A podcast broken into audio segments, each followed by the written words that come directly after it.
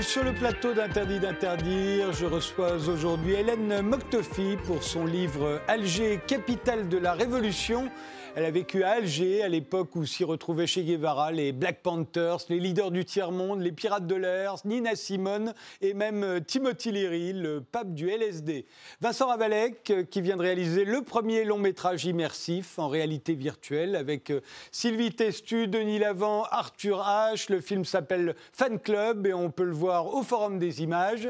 Le flûtiste Marc Zuili, qui vient d'enregistrer l'intégrale des quatuors avec flûte de Mozart sur des instruments et Loulou Dédola pour son album de bande dessinée Fela Back to Lagos. Euh, et l'on commence tout de suite, euh, comme toujours, par notre époque. Qu'est-ce qui est moderne Nos invités répondent en images, euh, à commencer par vous, Vincent Ravalec. Une image d'autrefois, mais qui reste toujours futuriste. Alors, une image d'autrefois. Pourquoi j'ai choisi cette image? Parce que figurez-vous, Frédéric, que je vieillis. et on m'a fait remarquer une chose qui est une lapalissade, mais c'est vrai que quand on vieillit, en fait, on est toutes les personnes qu'on a été jusqu'à maintenant. Et moi, pour moi, l'époque d'aujourd'hui, quand j'étais plus jeune, était une époque très fantasmatique. C'était ça, en fait, pour moi. Vous pensiez que ce serait vraiment ça En tout cas, mais comment dire, mon cœur d'adolescent et de préadolescent qui lisait des pulps et des, et des livres de science-fiction s'imaginait qu'on allait arriver dans une époque. Et je trouve que voir, enfin, regarder l'époque aujourd'hui, qui est une époque de science-fiction réellement, mais qui est différente de ce qu'on projetait, en, se référant à ça, je trouve que c'est intéressant. En tout cas, moi, ça me. Ce qui est décevant, c'est qu'on est toujours habillé pareil. Quoi, on est hein. toujours habillé pareil. Nos voitures ressemblent toujours à des voitures. On a toujours des problèmes de fin de mois, on a toujours nos petits états d'âme. On continue de manger normalement. On continue de manger normalement, mais il y a tout de même beaucoup de choses qui ont changé. Donc je trouve que c'est euh, c'est un, comment dire, une espèce de filtre miroir qui n'est pas inintéressant. Hélène Moktofi, l'image que vous avez choisie, vous, euh, elle est évidemment euh, prise en Algérie. C'est ah l'Algérie d'aujourd'hui. Hein. Ah oui, c'est magnifique. C'est très impressionnant ce qui se passe. C'est comme une deuxième révolution. Euh, j'ai assisté, euh, un, peu participé à la première. Oui, on, peut, va raconter. Je suis très contente de voir celle-là. Oui, et, celle-là découle de la première, hein, d'ailleurs.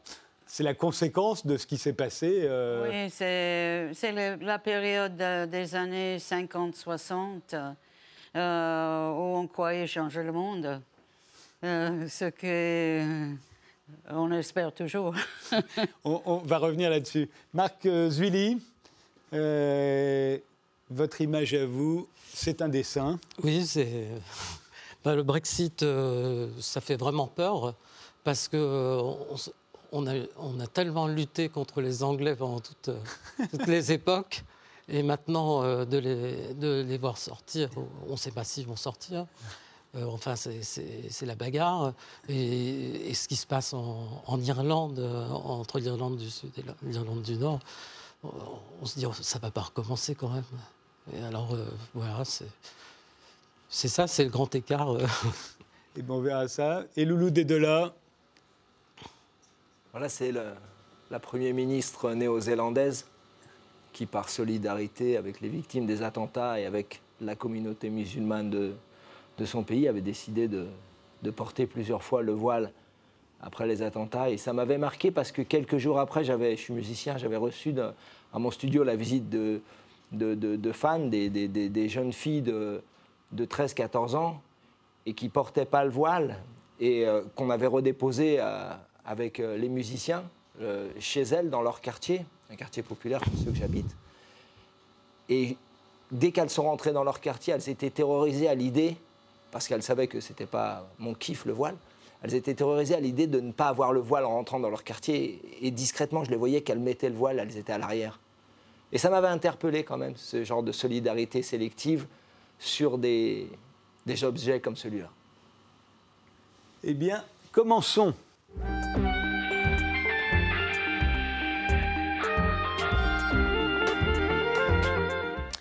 Hélène Moktofi, vous publiez un livre intitulé Alger, capitale de la Révolution aux éditions La Fabrique. C'est un livre euh, qu'on vous a longtemps réclamé, euh, sachant tout ce que vous aviez vécu euh, à Alger, euh, où vous avez vécu de 1962 à 1974, à un moment où Alger est le rendez-vous de tous les révolutionnaires de la planète, de tous les tiers-mondistes, de tous les indépendantistes, y compris les Black Panthers, y compris les musiciens de jazz, y compris les pirates de l'air, parce qu'à l'époque, quand on détournait un avion, on le faisait souvent, se poser à Alger. En fait, il y avait Alger et il y avait la Havane, il y avait Cuba.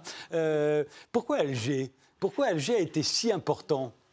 Parce que c'était la révolution des, pauvres, des gens laissés pour compte, qui ont vécu euh, la guerre pour battre finalement la quatrième puissance du monde. Oui, la France était la quatrième puissance du monde. Pendant leur, euh, leur activité, euh, ils ont reconnu, ils ont vu l'importance du mouvement à travers le monde pour l'indépendance et la liberté, euh, surtout en Afrique, l'Afrique du Sud, le Zimbabwe, la colonie portugaise de Mozambique, de Angola, de Guinée-Bissau. Euh, c'était des mouvements forts euh, qui allaient gagner, mais qui avaient beaucoup de mal à arriver à leur but. Et l'Algérie a reconnu tout de suite l'importance de l'arène internationale. Et le FLN, euh, le GPRA a tout de suite exploité cette tendance internationale. Ils ont même formé des gens pour l'Afrique du Sud, pour Zimbabwe, pour Angola, etc. Nelson Mandela, par exemple, a passé du temps dans le maquis algérien. Euh, quand il a finalement été libéré de prison, le premier pays qu'il a visité, c'était l'Algérie. Et il est resté dans, la, dans les rues d'Alger à crier Je suis algérien. il y avait beaucoup de monde dans les rues. Il y avait beaucoup de monde dans les rues d'Alger. Euh, il y en a encore beaucoup. On l'a vu avec cette photo. Il y a une autre photo qui figure dans votre livre où on voit au ah, moment. là, voilà, quand on voit cette photo avec le, portrait de Ben Bella. Ah euh, donc là, on est vraiment en 1962. Alors, il faut savoir, Hélène Moktefi, que vous êtes américaine. Si vous vous appelez Moktefi, c'est que vous avez euh, épousé Mohamed Moktefi, qui est devenu l'ambassadeur de France, d'Algérie en France. Ah, non, il, il n'est pas devenu, il est devenu écrivain. Ah oui, il n'a pas été ambassadeur Non, non, ah, il n'a pas été ambassadeur. Euh, c'est bien lui qui est là en photo C'est lui. C'est bien lui, voilà.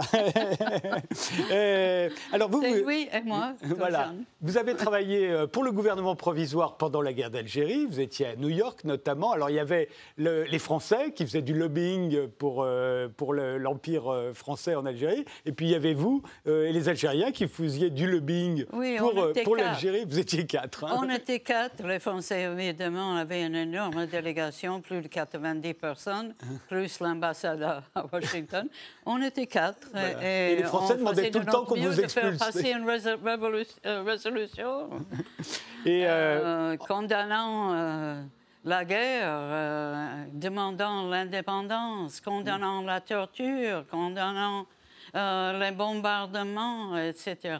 Ensuite, euh, vous avez travaillé pour euh, Ahmed Ben Bella au Palais présidentiel, puis à l'Agence nationale de presse, puis à la radio-télévision algérienne. il faut dire qu'à l'époque, l'Algérie, indépendante, c'est un pays où la, pratiquement toute la population est analphabète. Hein. Ils ont besoin des étrangers, au fond. Hein. Ah oui, c'était 90% analphabètes à l'indépendance.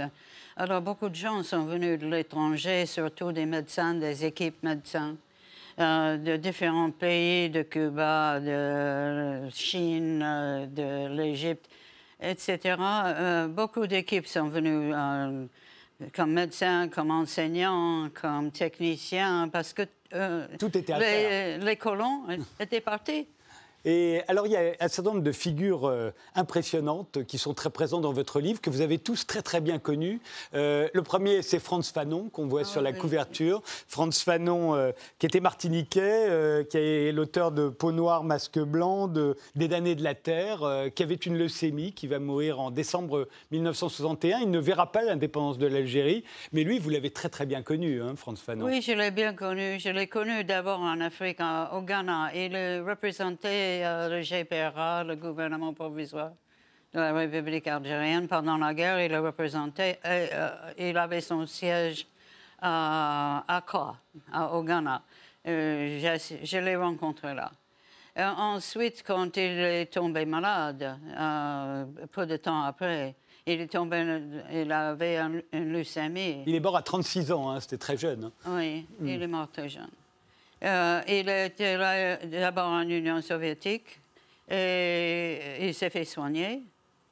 Mais la maladie est revenue et les médecins soviétiques avaient recommandé qu'il aille aux États-Unis parce qu'il avait de nouvelles procédés pour soigner la. Et, c'est là-bas qu'il est mort. Il voulait pas venir. En, il voulait pas venir en France. Hein. Il voulait pas venir en France se faire soigner. Il y a à ce moment-là, il y a vraiment des passerelles. On, le voit avec l'Union soviétique, avec la Corée du Nord aussi. À un moment, hein. on va voir les, Black Panthers dont on va parler euh, tout à l'heure vont en Corée du Nord, reviennent à Alger, vont à Cuba.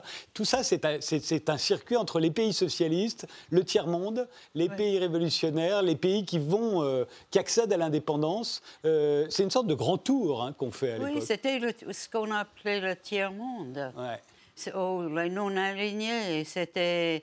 L'Algérie était très présente là dans tout ça. Et la guerre algérienne est devenue un symbole pour ce monde-là. Il y a un symbole de cette époque, c'est le film La bataille d'Alger de Gillo Pontecorvo, qui est très célèbre en France, ne serait-ce que parce qu'on ne l'a pas vu pendant très très longtemps. Pendant 40 ans. Pendant 40 ans, et vous, on vous voit dedans, d'ailleurs. Oui, hein. vous, jouez une, vous, jouez une des journalistes euh, à qui le, le, chef des paras euh, présente un, un, Algérien. Ben Mehidi. Euh, oui, qui ben vient Mehidi, qui a été un dirigeant de la révolution algérienne, qui a été montré dans le film. Euh, quand, en conférence de presse. En, réalité, il n'a pas été montré. C'était une technique que Monte Carlo a utilisée pour présenter le dirigeant algérien. Mais en fait, il a été torturé et ah. il a disparu, euh, comme beaucoup à, l'époque. Euh, euh, enfin bref, on vous voit dans, cette image. Vous avez connu qui avait donné l'ordre qu'il soit. Vous, avez, vous avez connu Bouteflika à l'époque. Il est, il est ministre des Affaires étrangères. C'est d'ailleurs à lui, à cause de lui, dit-on qu'il y aura ce coup d'État contre Ben Bella. Boumedienne voulant sauver Bouteflika, déjà à l'époque accusé de corruption. Comment était-il Bouteflika? Le Bouteflika que vous avez connu vous? Le Bouteflika que j'ai connu était très jeune. Euh, c'était en 1962, c'était l'année d'indépendance. Il était devenu ministre de Jeunesse et des Sports et du Tourisme. Et moi, je travaillais dans l'Office national de tourisme. Alors, je l'ai connu parce qu'il était mon, il était mon ministre. Euh, Vous avez été étonné de le retrouver au pouvoir euh, quelques années plus tard et pendant si longtemps? Oui, il a eu tout un circuit. Il a été devenu d'abord ministre des Affaires étrangères. C'était plus jeune Ensuite, avec le départ, de, avec la mort de Boumedienne, il est parti d'Algérie. Ouais. Euh, J'ai pas tellement envie de euh, mettant d'autres sur, sur Bouteflika. Hein.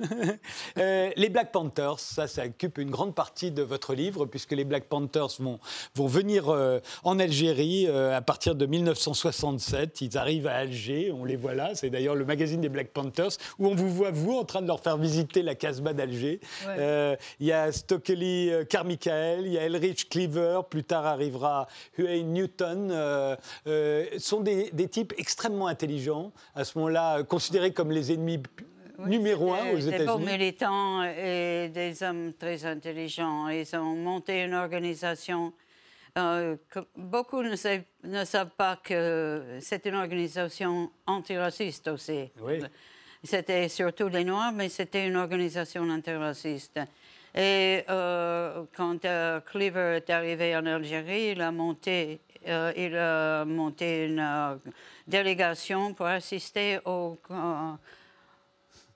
Ça vous rappelle des souvenirs Je les vois tous ici. oui, oui c'était Alger à l'époque. Oui, euh, ça c'est le, FLN, c'est le mouvement euh, responsable du mouvement de libération, et ça c'est les Panthères Noirs. Ouais. Et à l'époque, euh, ils étaient, ils venaient d'arriver. C'était l'époque de la conférence panafricaine de la culture. Et Cleaver a monté une, délégation qu'on monte, euh, à qui on a donné un lieu sur la rue des Douches à Alger, c'est une, rue, rue, commerciale très importante. Et, euh, c'était bon de monde jour et nuit, tout le monde venait voir les Black Panthers. Il y avait une fascination pour les Panthers à l'époque. Euh, ah, vous voulez. C'était vraiment à leur apogée. Oui, vous, vous les avez vraiment très, très bien connus. Oh oui, euh, ils, sont, ils sont tous très mal finis. J'ai retrouvé mes racines américaines. Oui, ils sont tous très mal finis, les Panthers. Ah oui, euh, euh, ça, s'est terminé vraiment en 71 avec la division des Panthers. Oui, soit ils vont mourir, soit ils iront en prison, soit ils vont se renier. C'est une véritable tragédie. Comment l'expliquez-vous? Ah. Pourquoi c'est si mal terminé pour eux? Euh, ils avaient forte opposition. Et, euh, Le FBI a mis tout ce qu'ils avaient pour les détruire. Euh, les bureaux de FBI à travers les États-Unis se sont livrés à des, des actions subversives terribles. Ils ont détruit leur, leur siège. Ils avaient des sièges dans toutes les villes majeures des États-Unis. Euh, ils ont tué des gens, ils ont euh, vraiment mis le paquet pour, les détruire. Il faut dire qu'il y, a un, côté aussi où ils se sont donnés, ils croyaient trop en eux-mêmes. Ils ne faisaient pas les, précautions nécessaires, etc. Ils étaient très ouverts. Il y a un moment euh, qui est peut-être euh, l'apogée d'Alger en tant que capitale culturelle euh, du mouvement révolutionnaire à l'époque. C'est le premier festival culturel panafricain, fin juillet 1969, juste après que l'homme ait marché sur la Lune d'ailleurs, il y a 50 ans exactement. Et à l'époque, c'est extraordinaire. Hein. Il, y a, il y a Archie Shep, il y a Nina Simone, il y a Oscar Peterson, tout le monde. Myriam Makeba. Myriam Makeba, Nina Simone qui est, qui est enfermée, qui a des problèmes d'alcool à l'époque et qui ne veut pas sortir de sa chambre. Hein, ah, oui, euh, Myriam Makeba et moi-même, on a essayé de la sortir. Elle nous criait des salles.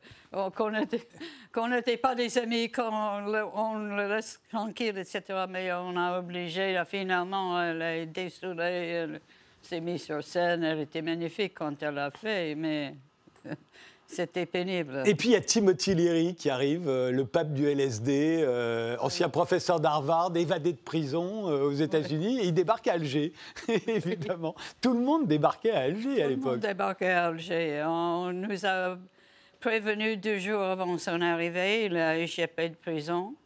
Et c'était le weatherman qui l'a sorti de prison et qui l'a mis sur un avion avec sa femme. Et il est arrivé à Alger. On, on était prévenu deux jours avant et euh, on n'était pas prêt à recevoir le pape de LSD. Hein. Ça se passe pas très bien. D'ailleurs, il finira par s'enfuir à son tour. Vous allez le voir, s'enfuir par un avion à un moment et, et, devenir plus ou moins indicateur de police aux États-Unis. Oui, c'était pas un pays pour lui. non, mais les États-Unis non plus. Ça, c'est mal fini aussi pour lui. Euh, et puis, il y a tous ces avions détournés à l'époque qui se posent à Alger. Oh, et, les pirates de l'air. Euh, les pirates de l'air qui sont descendus Alger, les Algériens étaient très généreux. Ils les ont accordé euh, l'asile politique. Donc, euh, ils ont pu rester à Alger, mais bon, l'argent qu'ils avaient recueilli pour euh, lâcher les passagers aux États-Unis et retourner aux avions. Pourquoi avez-vous dû quitter Alger vous-même On vous a carrément mis dans oh. un avion en 1974, hein, vous devez partir. Oui, euh, je, n'étais pas euh, volontaire. Non, non, non, c'était contre votre euh, gré. J'étais mise dans un avion parce que j'avais été l'amie de la femme qui a épousé Bembala. Ouais. Et on aurait voulu que je renseigne les services Algérien. Ses activités lorsqu'elle venait à Alger, quand elle quittait la prison de Bembera et elle venait à Alger se promener, rester dans sa famille, etc. Et j'ai refusé. Alors, Qu'est-ce qui a mal tourné en Algérie pour vous quand vous y repensez? Qu'est-ce qui a fait que ça a si mal tourné et que le, pouvoir algérien, euh, qui était un pouvoir euh, révolutionnaire au départ, est devenu euh, ce qu'il est devenu? C'est vrai, je pense que le, le, nœud se trouve pendant la guerre. L'importance du militaire par rapport au reste, dès la, guerre d'indépendance, dès la guerre d'indépendance, les militaires euh, sont. À l'indépendance, c'est les militaires qui ont pris le pouvoir avec ouais. Et euh, le fait est qu'il euh, n'y avait qu'un seul parti. C'était le système de parti unique. C'était la mode à l'époque. Il n'y avait pas une formation de démocratie hmm. chez les gens. ils avaient pas. Ils venaient direct analphabète, de colonialisme euh, à l'indépendance, euh, il n'y avait pas de transition démocratique. Et très vite, les militaires et le pouvoir des militaires, le, décision, le contrôle des militaires euh, a eu une importance extrême sur l'évolution de la politique. Et c'est resté encore aujourd'hui. Hein. Euh, Loulou Dedolin, un commentaire, parce qu'on va parler tout à l'heure du Nigeria et de Fela. Fela, ouais, il a bien connu les Black Panthers, il a connu euh, Sandra Smith. Moi, je ne suis pas un biographe de Fela, je ne suis pas un spécialiste.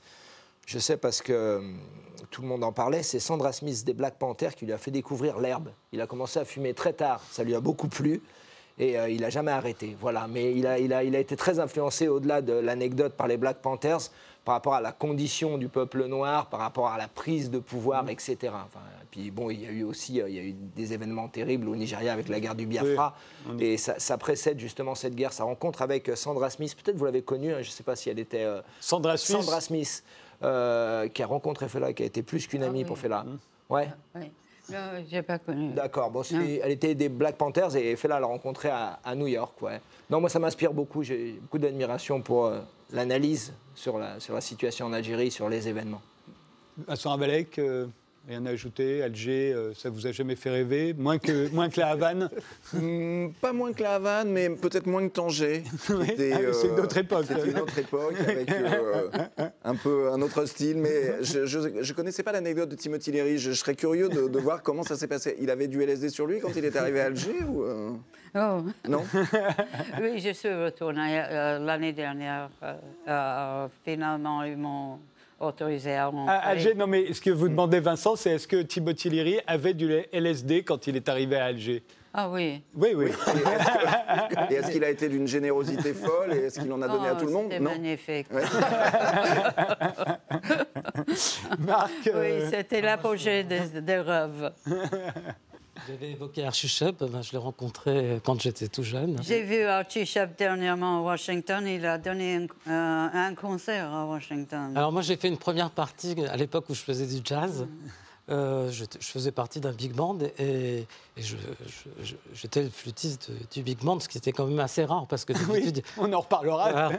Et, et, la flûte l'intéressait infiniment. Alors, à, l'entracte, il m'a fait venir dans, dans sa loge et il voulait que je lui, je donne tous les tuyaux pour, euh, pour apprendre rapidement, alors les méthodes, etc. C'était quand même... Archie Shep, qui est donc un des, des, maîtres du free jazz et qui a longtemps habité en France. Moi, je l'ai bien il connu. En France. Moi, je l'ai bien connu aussi. Et il, habite à Paris. C'était, c'était quand même extraordinaire. j'étais passionné de jazz très tôt et puis j'étais initié par un musicien qui était jazzman à, la base. Donc, euh, première année de flûte, on avait déjà des petits blues à faire, des petites choses comme ça, et, apprendre à improviser. Et donc, du coup, euh, à 14-15 ans, un jour, je me promenais euh, sur, sur, la côte d'Azur et je rentre dans un café, je, dis, je demande à faire le bœuf et on m'engage. Les premiers, premiers salaires à 15 ans, j'étais très très content. Quoi. Tous les soirs, je touchais mon billet. Et donc, j'en profitais pour aller à la grande parade du jazz à Nice. Et on pouvait rencontrer dans la même soirée tous les grands jazzmen. Et tout le monde était accessible et disponible. Et à cette occasion, j'ai rencontré Bill Evans. Ah oui. Et, voilà, et, j'avais ma flûte. il était en train de répéter. Il m'a dit sur ta flûte. On a commencé à jouer comme ça. Mais ça paraît ahurissant maintenant. Où on, a du mal à rencontrer les gens. Mais Absolument. alors qu'à l'époque, tout le monde se rencontrait. Il y avait Stan Getz, il y avait Stéphane Grappelli, euh, dans la même soirée. Che Guevara, quand il vient à Alger, vous l'avez vu euh, Che Guevara, quand il vient à Alger, c'était en 62, 63 En 63, je crois. Vous l'avez vu à ce moment-là Oui. Che Guevara? Oui, je l'ai vu. J'ai même serré la main. Ouais. Mais c'est tout. Oui, oui, parce que vous n'en parlez pas beaucoup. Quelle, quelle, impression vous a-t-il faite euh, Il ressemblait à ses photos Oui, oh oui. oui, oui, oui. Il, était d'une très grande discussion. Le livre s'intitule Alger, capitale de la Révolution. Il est signé Hélène Moctefi. Il est paru à la Fabrique. On fait une pause, on se retrouve juste après.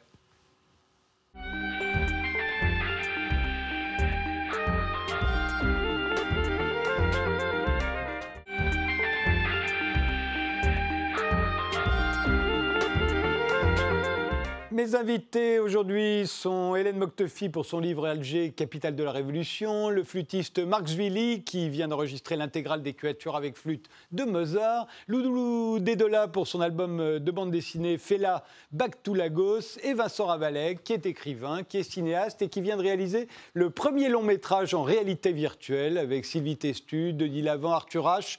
Le film s'appelle Fan Club. Peut le voir euh, au Forum des images euh, à partir de demain. Euh, on n'en verra pas d'extrait parce que pour le voir, il faut savoir qu'il faut un casque comme celui-ci. Voilà, on prend le casque comme ça, on se le met sur la tête et là on peut regarder le film. On peut regarder à gauche, à droite, ce qui se passe par terre, ce qui se passe au-dessus. Et en fonction de ce casque-là, évidemment, ça révolutionne complètement la façon de tourner, Vincent Avalek. Ben alors ça, ça, révolutionne d'une part la façon. En fait, ça révolutionne tout. C'est peut-être pas mal que je contextualise un petit peu comment moi je suis arrivé à la réalité virtuelle. En fait, j'ai commencé il y a 4 ans. Euh, la réalité virtuelle en fait, a connu un énorme essor quand Facebook a racheté Oculus en 2011, où là, il y a eu un espèce de... Parce que la, réalité virtuelle existe à peu près depuis les années 1980. Au départ, ça a été créé par l'industrie, notamment pour éviter que les pilotes d'essai crashent euh, quand ils apprenaient en fait à conduire les avions. Donc on a, on a essayé de créer un système qui le fait simulateur de vol, c'est de, la réalité virtuelle. Après, les jeux vidéo l'utilisent beaucoup. Alors, les jeux vidéo l'ont utilisé. Il y a eu des jeux d'arcade dans les années 60. Mhm. Enfin, et, donc dans les années euh, à peu près 2015, il y a eu un espèce de, de coup d'accélérateur. Et moi, un petit peu par opportunisme, un petit peu par curiosité, parce que j'aime bien les trucs expérimentaux, il y a eu un concours de circonstances qui a fait que ce projet qui, aurait, qui était une bande dessinée, qui était une nouvelle, et que je devais faire en long métrage, ouais, fan club, que je vais faire en long métrage, j'ai mis ma tête dans un cas, je me suis dit, bon, il faut essayer, puis ça, se prêtait bien à ça. Alors il faut savoir que tous les gens qui vont voir le film au Forum des images auront un casque comme celui-ci. Alors, on ne peut pas voir ces films-là sans casque. L'intérêt, en fait, tout l'intérêt de la réalité virtuelle, et aussi, pas son défaut, mais pour, parce que ça, ça, pose et des questions, et il y a aussi des écueils dans, dans, dans, ce média, c'est que donc vous avez donc ce casque que je remonte à tout le monde pour ceux qui ne connaissent pas. Donc c'est un casque qui est encore un petit peu lourd, où la définition de l'image n'est pas très bonne. C'est pour l'instant les, les, deux. Euh, euh, les, deux un petit peu les deux petits défauts. Vous le mettez comme ça sur vos têtes, vous avez un casque et vous êtes immergé dans une réalité qui est une réalité qui ressemble très très fort à notre réalité. C'est-à-dire que vous vous retrouvez et vous avez une réalité qui est à 360 degrés. Vous pouvez regarder au-dessus, en dessous. Et parfois même, vous pouvez vous déplacer. Là, c'est pas le cas en fait dans le projet que j'ai fait, mais il y a aussi de l'interactivité. Et donc, moi, je me suis retrouvé avec ça, avec des questions. En fait, euh, euh, en fait, a pris plusieurs directions. Il y a une, direction qui est très expérientielle, c'est-à-dire qu'on met le casque, on se retrouve par exemple dans un trou noir, où on, se, où on vit une espèce d'expérience un petit peu sensorielle. Il y a une autre partie, c'est la partie jeu vidéo. La partie jeu vidéo, ça a marché très bien. Et il y avait une partie qui n'a pas été explorée, c'est la partie fiction et narration. Comme moi, mon truc, c'est de raconter des histoires. Je me suis posé la question, est-ce qu'on peut raconter une histoire et une histoire longue? Puisque là, c'est le, le, film fait plus de 50, 56 ou 57 minutes avec des comédiens. Et une des grandes questions que pose le film, et justement on en parlait avec euh, Frédéric Tadei avant, avant le début de l'émission, c'est que j'ai essayé de faire un peu un découpage qui n'est pas vraiment un découpage de cinéma, mais qui est tout de même un petit peu découpé avec du montage. Et pour l'instant, les retours que j'ai, bon, j'ai pas des retours énormes, j'ai pas des datas vraiment très importantes parce qu'il n'y a pas eu beaucoup de spectateurs, mais il y a des gens qui adhèrent à ça, c'est-à-dire qui sont pris par ce montage, et d'autres au contraire que ça heurte. Pourquoi? Parce que dans la réalité virtuelle, on aime bien pouvoir tout regarder, c'est-à-dire qu'elle le maître de son, propre regard. On est le cadreur, le, spectateur cadre à la place du réalisateur. Hein, Alors c'est tout, c'est toute la subtilité, c'est-à-dire que quand on, enfin moi en tout cas quand j'ai écrit pour la réalité virtuelle, c'est-à-dire laisser suffisamment de place au spectateur pour qu'il ait cette sensation de liberté. Dans les jeux vidéo, parce que été obligé de m'intéresser à d'autres des, des, médias que je connaissais pas forcément, ils appellent ça le chemin critique. C'est un petit peu la manière dont le, le toréador avec son chiffon rouge va guider le taureau. Là, c'est un petit peu pareil. Vous devez guider l'œil du spectateur tout en ayant l'impression que c'est lui qui décide. Frédéric n'a pas complètement adhéré. Lui, il s'est retrouvé un petit peu euh, heurté justement par le montage. Mais moi, c'est des questions que j'avais envie d'essayer de poser. Donc, c'est un film expérimental dans tous les sens du terme, aussi bien par le. Alors, c'est très drôle parce que d'ailleurs, il y a un, making-of passionnant qui a été fait sur le tournage où on voit bien qu'absolument toute l'équipe a conscience d'être pionnière dans, dans, un domaine, qu'on est, que vous êtes en train d'inventer quelque chose, euh, que peut-être que les films de, la réalité virtuelle dans 10 ans, on les fera plus du tout comme ça, mais peut-être qu'on va les faire comme vous l'avez fait. On va regarder un extrait tout de suite. On va voir tous les comédiens sur le plateau, euh, tous les techniciens, comment, quelle sorte de questions vous avez été amené à résoudre. Est.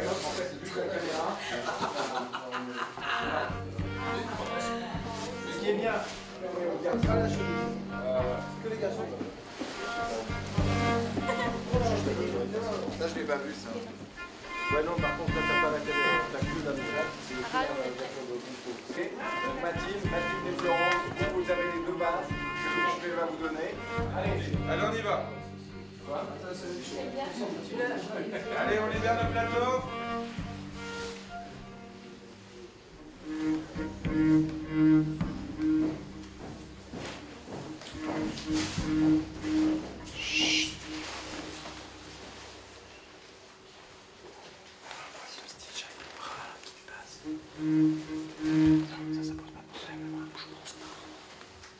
Peu importe où on met de la lumière, euh, on la voit quasi tout le temps. Euh, il faut trouver des astuces pour euh, pouvoir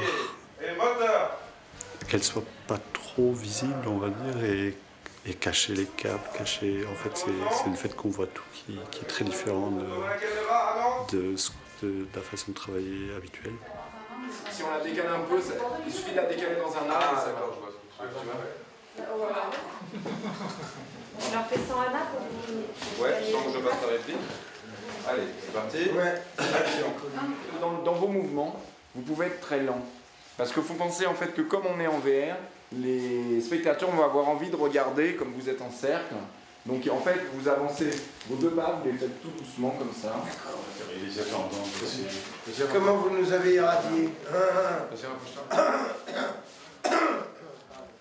L'idée, c'est aussi dans le langage de justement la réalité virtuelle, c'est de créer différents plans et un maximum de contraste parce que pour faire ressortir les espaces et les lumières, euh, il faut pouvoir toujours avoir quelque chose à se mettre sous les yeux. On a créé plein de petits accessoires comme de magazines, c'est-à-dire qu'en fait, il y a plein de détails euh, pour les gens qui ont envie de comprendre la narration à travers d'autres euh, clés que, que l'action et que les dialogues.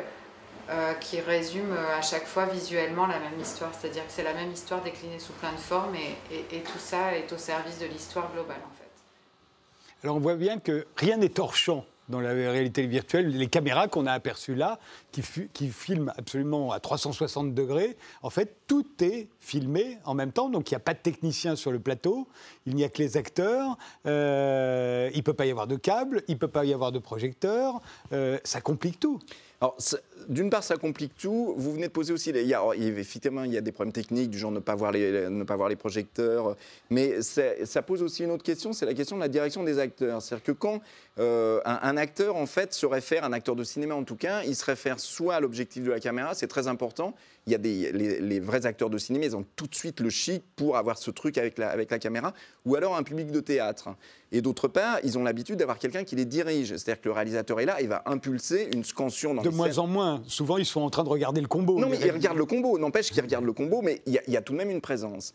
Et là, vous avez rien. C'est-à-dire que les comédiens, moi, c'est pour ça que j'avais pris Sylvie Testu, Denis Lavant, enfin des, gens qui avaient l'habitude de. C'est-à-dire, et, Denis, par exemple, qui a, l'habitude, qu'on voit vraiment. Euh, que, et heureusement qu'il était là, parce que c'est eux en fait, qui inventent le rythme de la scène. Et ils sont tout seuls? Ils sont tout seuls. je dirais. Et, et et pour en avoir discuté pas mal avec eux, euh, c'est pas du tout évident. C'est une toute autre manière. Et puis vous avez cette espèce de boule. C'est-à-dire que c'est la- les, les- les caméras VR, c'est des grosses boules noires.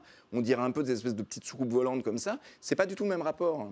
Il y a un des techniciens qui dit dans ce making-of qu'en fait, la réalité virtuelle, c'est un mélange de cinéma, de théâtre et de cirque. Je suis tout à fait d'accord, ouais. Et de jeux vidéo. Et de jeux vidéo Et de jeux plus. vidéo, ouais, ouais, ouais. Donc c'est visible euh, au Forum des images, ça s'appelle euh, Fan Club. C'est signé Vincent Ravalec avec Sylvie Testu, avec Denis Lavant, avec Arthur H. Et, avec et- le- et la voix de Mathieu Kassovitz. Et la voix de Mathieu Kassovitz, et avec le casque évidemment, Avec le casque. sans Oh. casque, Voilà. vous ne pourrez pas le voir.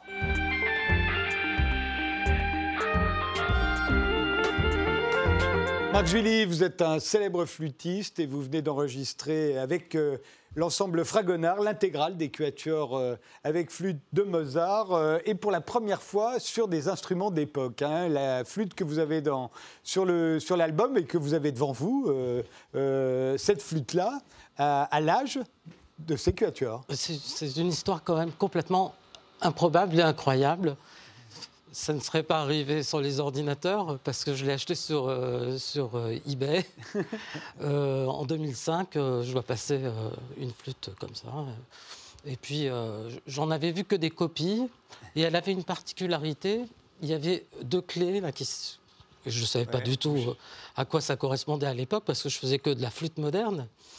Et, et, euh, donc, euh, j'ai lancé les enchères et puis euh, j'ai remporté la flûte. Alors, je, je- je la reçois chez moi.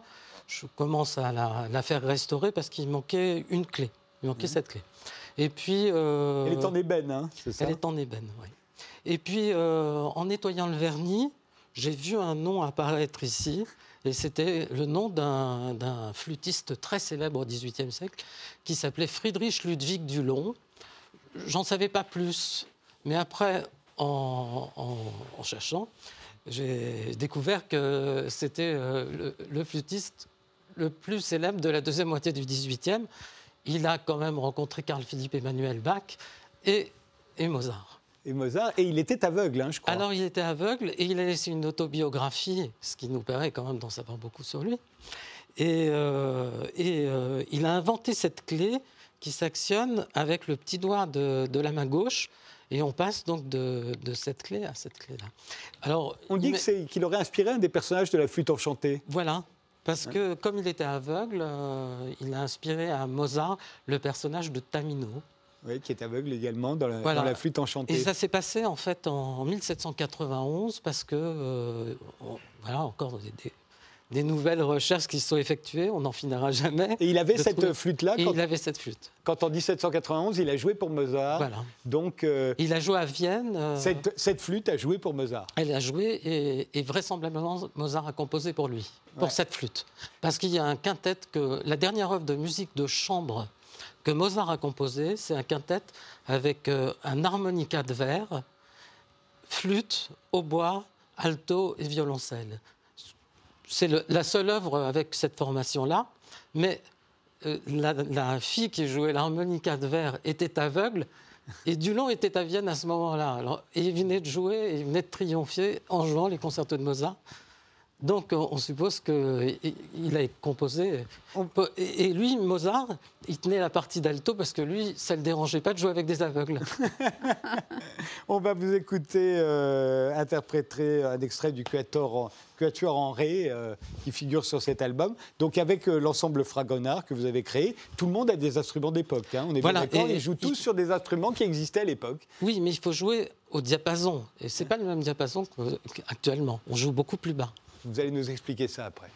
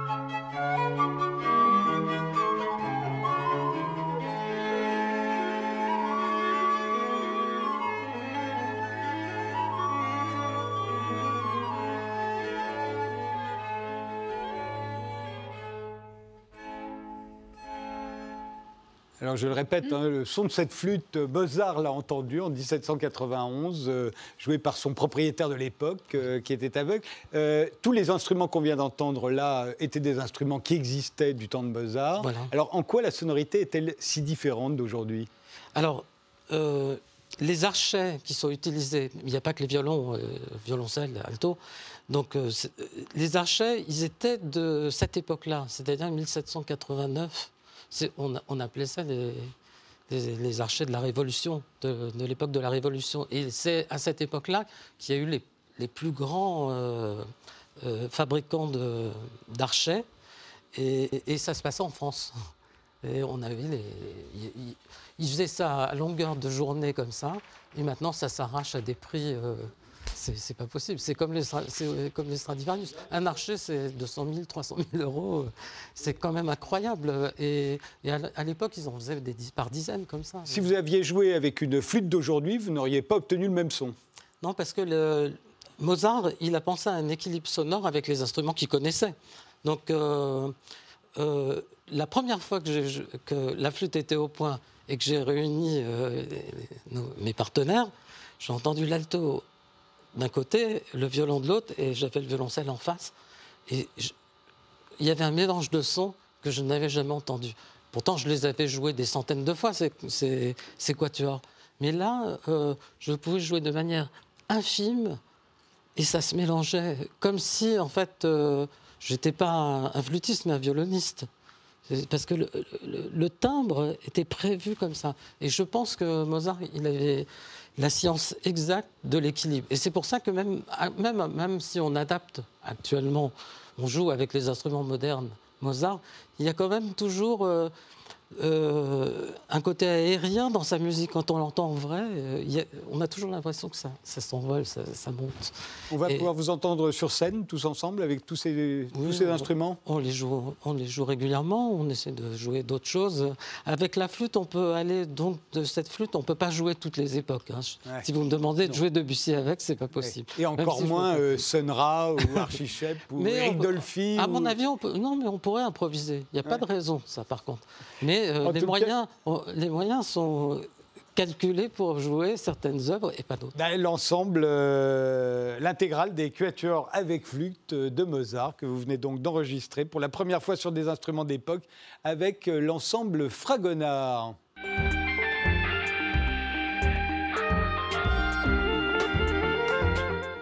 Dédela avec le dessinateur Lucas Ferrara. Euh, Vous publiez Fela Back to Lagos euh, chez Glénat. Il a fait les dessins. Vous avez écrit le scénario. Vous le disiez, vous êtes musicien également. Euh, alors, le héros, c'est Fela Kuti, euh, mais il y a un autre héros aussi dans cette histoire. Il s'appelle Adé. C'est un jeune voyou de Lagos. Alors, Lagos, une ville que vous connaissez bien, c'est la capitale du Nigeria. C'est la plus grande ville du continent africain. environ euh, 20 millions d'habitants, c'est ça?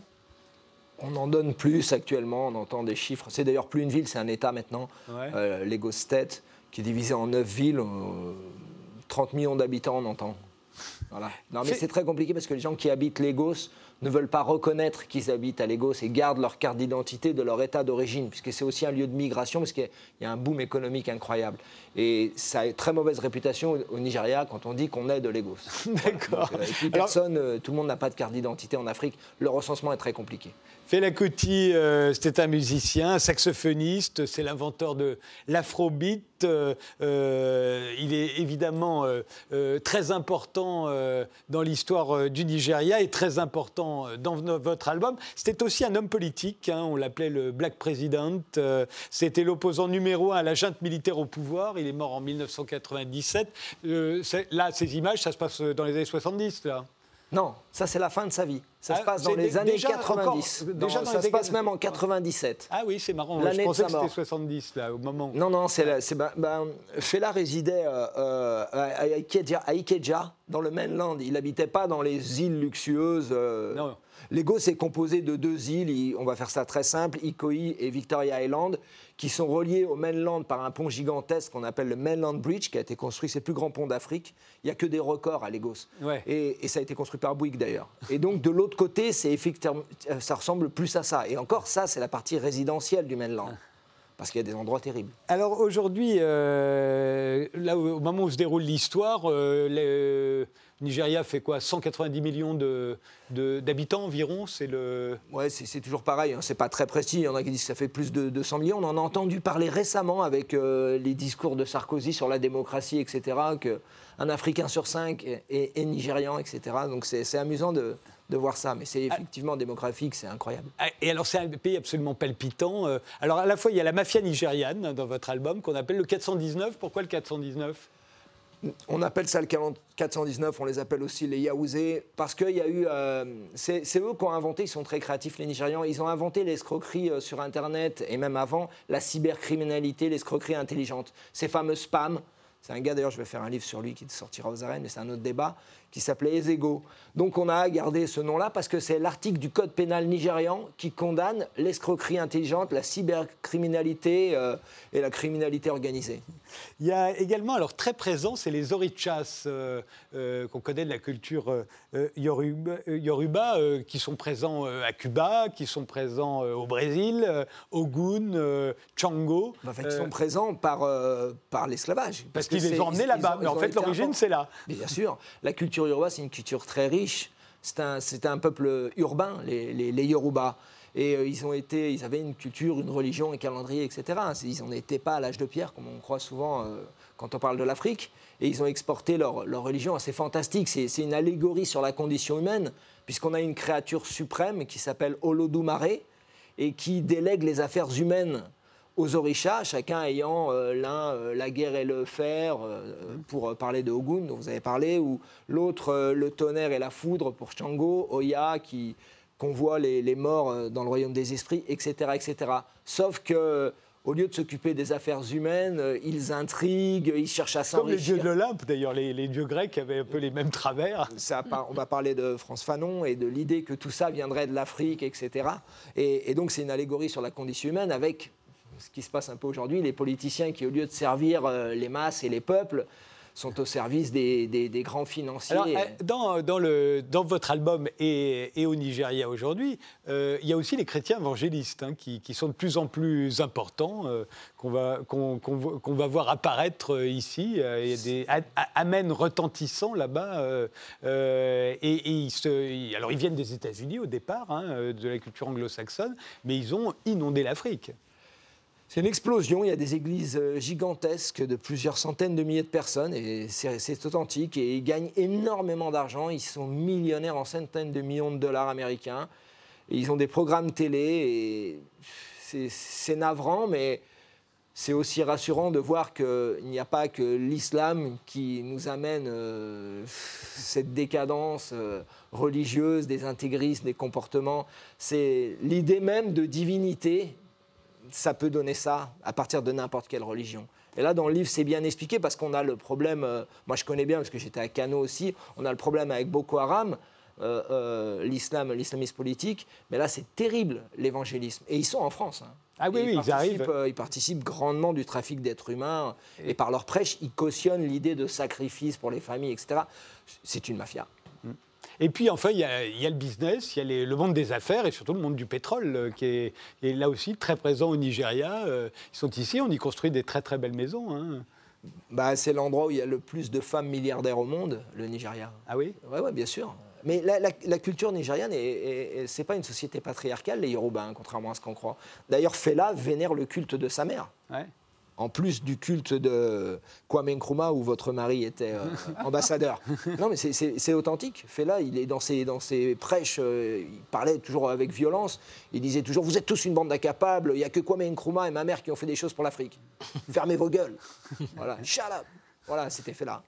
Mais voilà, la, femme euh, a, a, un rôle important. D'ailleurs, Fela parlait des Yalaji aussi ces femmes qui ont une influence positive sur les hommes parce qu'elles arrivent à voir le, passé et deviner le futur. Et ça, alors, pour le coup, ça n'a effectivement rien à voir avec les évangélistes et, les musulmans. Et votre héros, qui est donc un jeune voyou de Lagos, euh, mais aussi un saxophoniste, il s'appelle Adé. Comment on les appelle, les voyous de Lagos euh Les Area Boys. Ça veut dire quoi? Les gosses du quartier? C'est les, gosses du quartier? Ouais, pas, pas, tout à fait. On, on, va dire un peu les zonards, quoi. Area Boys. Et voilà, ils traînent, ils ont toujours leur chemise ouverte. Ils traînent avec la chemise ouverte et comme lui. Comme lui. Et euh, moi, j'ai vécu à Ogba. Euh, exactement, c'est la rue où j'habitais. Euh, pour des raisons politiques, j'ai dû quitter expressément la Côte d'Ivoire. il n'y a que des, gens qui ont dû quitter leur pays ici. non, mais il y a eu des événements et, en Côte d'Ivoire et j'ai dû partir et je me suis réfugié à, à Ogba. C'était marrant comme endroit pour se réfugier. Euh, et, donc, il y, a tous les Area Boys qui contrôlent. C'est surréaliste. À partir d'une certaine heure, les policiers louent leurs costumes aux bandits. ils ont des horaires où ils disent là, il faut, la ville est à vous de telle heure à telle heure. Enfin, c'est surréaliste. Mais il faut dire, c'est tellement gigantesque surtout. Et puis, c'est ce qu'on n'arrive pas à se l'imaginer. En fait. Non, non, c'est moi quand j'y suis allé à une époque, on m'a rionné quand j'ai dit que ça représentait des dizaines de millions d'habitants parce que les, les, les derniers recensements donnaient 3 euh, ou 4 millions d'habitants. Et moi, j'ai parcouru Lagos, j'en ai encore mal to my nyash, comme on dit en nigérian. Euh, euh, j'ai traversé Lagos en moto, en, en, Okada. À l'époque, on avait encore le droit, c'est des taxis moto. C'est infini. C'est surréaliste. Au bout d'une heure et demie, j'en pouvais plus. Il y a du monde de partout, jour et nuit. C'est une fourmière. Mais cette situation de ce pays est terrible parce que c'est aussi relatif au fait qu'on leur a les empêchés d'aller là où ils pouvaient aller. C'est un peuple génial et je tiens à le dire. Moi, je suis fasciné par les Yoruba et par les Nigérians en général, mais la guerre du Biafra, tout cette, euh, ce néocolonialisme, cet impérialisme, ça, ça, ça enlève l'espoir aux gens. Et finalement, on prend ce qu'on peut prendre, quoi. Voilà.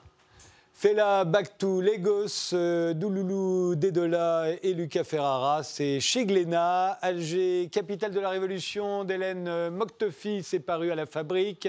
Le disque de Marc Zwilly euh, avec l'ensemble Fragonard, c'est l'intégrale des Quatuors avec flûte de Mozart. Et Fan Club, le film de Vincent Ravalec en réalité virtuelle avec Sylvie Testu, Denis Lavant, Arthur H et la voix de Mathieu Kassovitz. C'est avec casque et c'est au Forum des images au Hall à Paris.